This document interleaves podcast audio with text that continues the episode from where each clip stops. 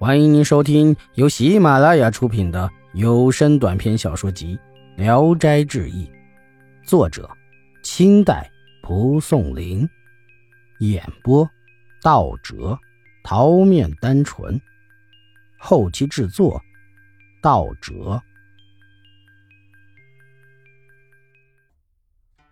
武孝廉，石某是个武孝廉，他带着钱去京城。准备到朝中谋求个官做，到了德州，突然就得了重病，咳血不止，病倒在船上。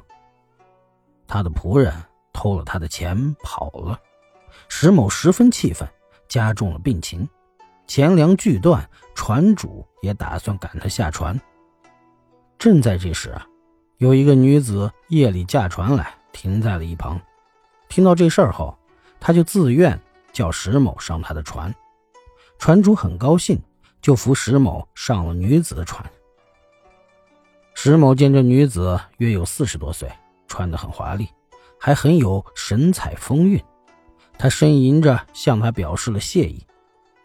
女子走到石某近前，看了看他的面容，对他说：“你本来就有病根，现在魂已出了舍，由于坟墓见了。”石某听了，吓得嚎啕大哭。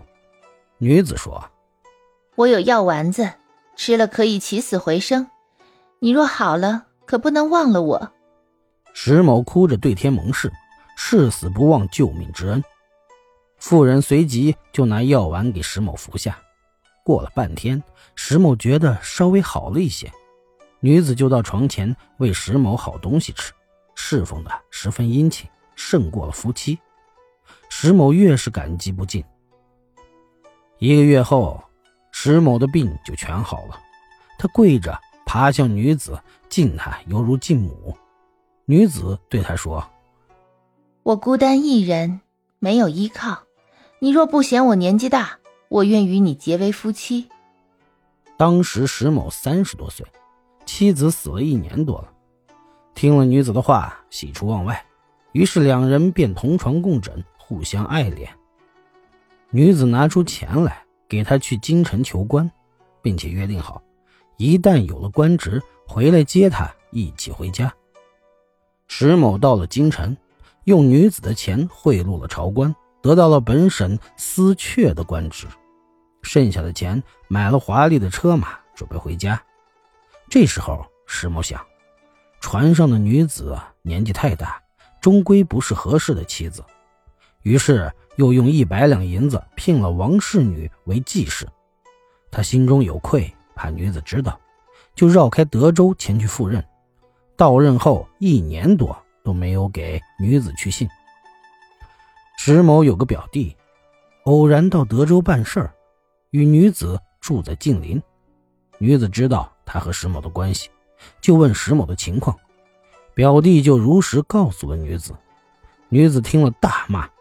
并把他怎样救石某的情况也告诉了石某的表弟，表弟为他不平，劝慰女子说：“我表哥可能因为公务繁忙，没有功夫来接你，请写封信由我转达他。”于是女子写了信，由石某的表弟捎去。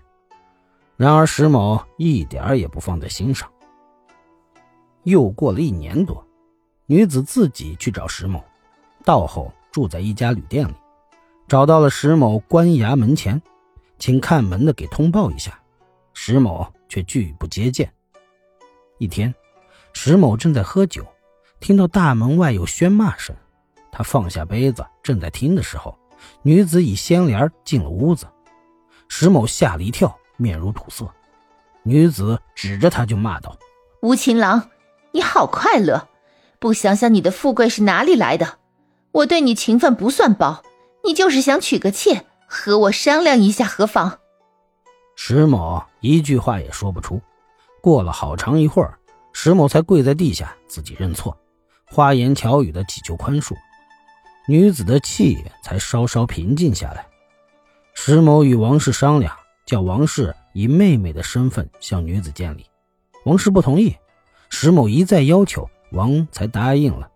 去拜见了女子，女子也回拜了王氏，并对王氏说：“妹妹不要担心，我并不是嫉妒厉害的女人，她做的事实在不近人情，就是妹妹你也不愿意有这样的男人。于是便向王氏讲了以前的经过。王氏听了也很气愤，他俩交替着骂石某。石某惭愧的无地自容，唯要求今后自己赎罪，这才安静下来。在这之前，女子还没有来的时候，石某已告诉看门的，若有女人来了，不要通报。事已至此，石某就迁怒看门人，暗中责备看门人不应该给女子开门。可是看门的却坚持说大门一直锁着，没有进来什么女人。石某对女子产生了怀疑，又不敢再去问。他与女子表面上有说有笑，但貌合神离。幸亏那女子贤惠，从不争晚上与他睡在一起。一日三餐后，便关上门，自己早早睡了，从来也不问石某睡在哪里。王氏起初对那女子有些害怕，怕与自己争男人。见女子这样，就更加的敬重她。早晚问候，像伺候婆婆一样。女子对下人的宽和体谅，但却明察秋毫。一天，石某失了官印，合府沸腾，都走来走去，无计可施。而女子却笑着说：“不用愁，把井里的水淘干了，就能找到。”石某照办了，果然那官印就找到了。问他是怎么回事，他只是笑，却不回答。看样子，他好像知道偷印的人是谁，但一直不肯说出来。又住了近一年，石某观察那女子的一举一动，有许多奇异的地方，便怀疑女子不是人类。常叫人偷听女子夜里说些什么。下人说，只听到她中夜在床上有震衣服的声音，也不知道是什么。女子与王氏十分亲密，一晚。石某到上司官署去，没有回来。女子就与王氏饮酒，因多喝了几杯就醉了，伏在桌子上现了原形，变成了一只狐狸。王氏十分怜爱他，就给他盖上了被子。过了一会儿，石某回来，王氏告诉他女子的情况。石某想杀了那女子，王氏说：“她就是胡，又哪里对不起你？”石某不听呀。急忙找佩刀要动手，而女子已经醒来。他对石某骂道：“你真是蛇蝎行为，豺狼心肠，一定不能与你常住在一起了。以前我给你吃的药丸子，请你还给我。”说罢，朝石某脸上唾去。石某觉得像冰水一样凉，顿时喉咙一阵发痒，吐出了药丸子。这丸子仍如以前一样。